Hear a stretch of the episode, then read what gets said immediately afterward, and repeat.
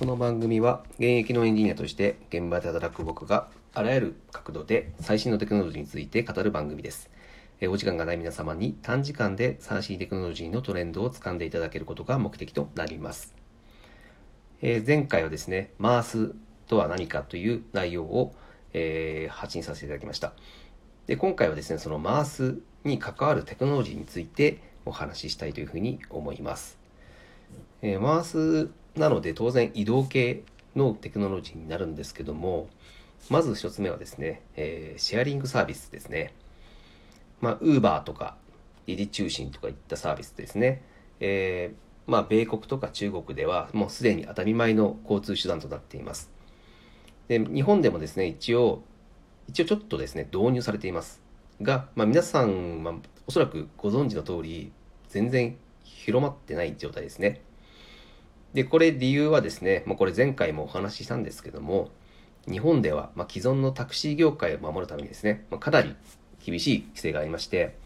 その、ウーバーの特徴でありますね、えー車種を選べるとか、待ち時間を少ないとか、タクシーより安いとか、まあ、そういったことが全然機能していません。で、これね、あの、ソフトバンクの孫正義さんもですね、かなり、あの、日本政府に対してですね、まあ、批判をしていましたけども、えーまあ、ライドシェアをですね、阻害する規制っていうものは、もう僕たち国民にとっては、もう何一ついいことがないんですね。なので、まあ、滑らかなんですね。その回すっていうのを、回す社会っていうのをですね、あの、成立させるためにはですね、もうこの、ライドシェアっていうところは、もう重要なピースになっています。ので、まあ、ここのですね、まあ、シェアリングのテクノロジー動向よりもですね、もう早急に日本で、まあ、その規制緩和っていうのは求められているのかなというふうに思います。はい。で、次にですね、二つ目、えー自動運転ですね。まあ、自動運転、もちろん欠かせない要素になってます。で、えーと、最近これ面白いなというふうに感じたのが、その自動運転のレベルっていうのがあるんですけども、レベル1からレベル5まであります。で、レベル1っていうのはまあ全然自動運転されていない状態。で、レベル2というのが、えー少し補助をしたもの、えードライバーの補助をすることですね。まあ、アクセルを踏まなくていいとか、えーハンドルをちょっと、えーなんだろう、補正してくれるとかですね。そういったことがレベル2。今現在多分このレベル2にいると思います。で、レベル3というのが、えーまあ、ある環境下では、えー完全に、えー自動運転に任せられるっていうものになります。まあ、おそらくですね、まあ、一般道では難しいので、一般道では人が運転をして、で、高速道路では、えーその自動運転をしてくれるというような、まあ、そういったことですね。切り分けをしましょうっていうのがレベル3。で、レベル4は、えーもうそこの切り分けはもう完全になくして、えー自動車にやってもらうと。あもうかここはもう、えー完全に自動車に任せてしまうというのがレベル4。で、レベル5っていうのがもうどの状況でも、えー完全に車がやってくれるってことですね。えーもう車庫入れから、えー車出すところ、えーどの状況でもぜ全部人じゃなく、えー車がやってくれる。これがレベル5なんですね。で、レベル5を当然目指すんですけども、で、今レベル2にいます。はい。で、レベル3行きたいんですが、えーこのレベル3はもうかっ飛ばしてレベル4に一気にステップしてしまおうというのが、えー今高まっています。で、これ理由なんですけども、そのレベル3だと、まあ、人と自動車との切り分けで、えーまあ、技術的な問題よりも責任問題ですね。これが法的に解決するのにすごい時間かかってしまうと。であれば、もう初めからですね、人の手を介するのは排除しましょうという動きになっています。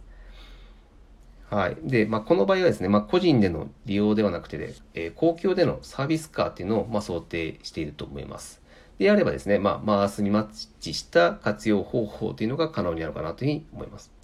で、この、あの、一気にステップをかっ飛ばすっていうところは、メーカーさん、車のメーカーさんにも、えっ、と、意味はあるのかなというふうに僕は思ってます。のメーカーにとってですね、まあ、マースの方向性っていうのは、当然、収益減収になりかねないんですよね。当然そうですよね。あの、人が自動車を買ってくれなくなる可能性があると。まあ、だからこそ、えーまあ、自動運転をなるべく早く普及させた状態で、えー、新しいマーケットを作り出すっていうところが、まあ、メーカーさん求められているのかなというふうに僕は思います。で、まあね、あのー、まあ、それには、まあ、やっぱりいかにリアルな検証を繰り返して、えー、繰り返して、その繰り返しできる環境っていうのを用意できるかっていうのが鍵になっているのかなというふうに思います。はい。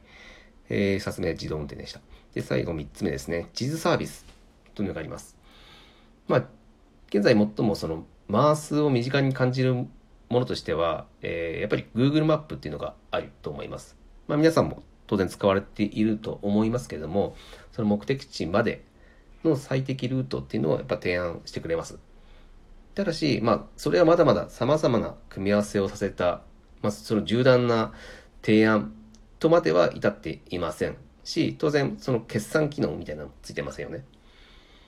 で、これ実はですね、海外だと、えっ、ー、と、結構、えー、進んでいるものがありまして、えー、オーストラリアだと、スケット GO っていうものですね。あと、ドイツのヒアというものですね。これらは、まあ、自動車からのコネクテッドデータっていうのをですね、あの各社からですね、オープンデータ、もうデータをオープンソースみたいな感じでオープンにしてるんですね。それを参照できる仕組みとして、えー、注目されています。で、実は日本でもですね、まあ、ドコモがやっているバイクシェアと、えー、ナビタイムがですね、えー、連携してるんですよ。ただ、まあ、より多くのですね、あの、オープンデータが利用できる環境っていうのがない状態なので、まだまだちょっと使いにくい状況になっていますが、え、実は日本でも結構やっています。で、あとはまあ、決済はどこでするかっていうのはかなり難しい問題なんですよね。あの、やっぱその決済をするところが絶対にあの得をしてしまうので、まあ、どこがするかっていうのは非常に難しいところなんですが、まあ、データさえあればですね、そのマースの目指すべき最適な提案っていうのは、まあ、それほど難しくないのかなというふうに思います。で、これも、まあ、まずデータをオープンにしましょうよという国がですね、まあ、そういったことを、えー、と早めにですね、上げてですね、まあ、より早期に多くのデータを、えー、オープンにするべきだというふうに僕は考えています。はい。えっ、ー、と、まあ、マースはですね、まあ、移動、移動っていうところのゲームチェンジっていうのは、もう、インターネットがもたらす、まあ、最大の変化になり得るというところです。で、まあ、日本はちょっと今、世界の先進国と比べると、まあ、少し遅れている感はあるんですけども、えー、屈指の鉄道インフラを持っている。プラス、えー、小さい島国であるという、まあ、国土環境が考えるとですね、えーと、まさに日本はマースに適している環境だというふうに僕は思ってます。えー、特にですね、僕期待しているのが、えーと、マースって今今まで強かった産業のお金の流れっていうのが、ま、まああれですよね、都内ですね、もう都市に集まっていたお金の流れが地域の経済を促す方に流れる可能性が出てくるんですよね。もうあの都内に住まなくてもいいや。えー、地方に住んだ方が得なんじゃない？っていう人が多分増えてくるってことですね。なので、まあ、地方の地域経済をいかに活性化するかっていうのは、まあ、今の日本経済最大の課題になっていると思うんですけども、そこに大きく、えー、貢献するんじゃないかなというふうに思っていますし、まあ、僕自体もすごいあの期待しているものになります。はい。なので、まあ、かなり期待しているテクノロジーですよね。あの、マースっていうのはですね。まあ、これが日本でうまく成立すると、えっ、ー、と、まあ、世界のロールモデルにもなり得ますし、えっ、と、まあ、えー、僕たちユーザーにもとても、えー、嬉しいテクノロジーになるのかなというふうに思います。はい。えっ、ー、と、マウスについてですね、えっ、ー、と、簡単にちょっと説明させていただきましたけども、えっ、と、まあ、こういったテクノロジーについてですね、えこれからも発信をしていきますので、えー、ぜひですね、皆さんに聞いていただきたいというふうに思います。はい、え今回は以上になります、え最後まで聞いてくれてありがとうございます。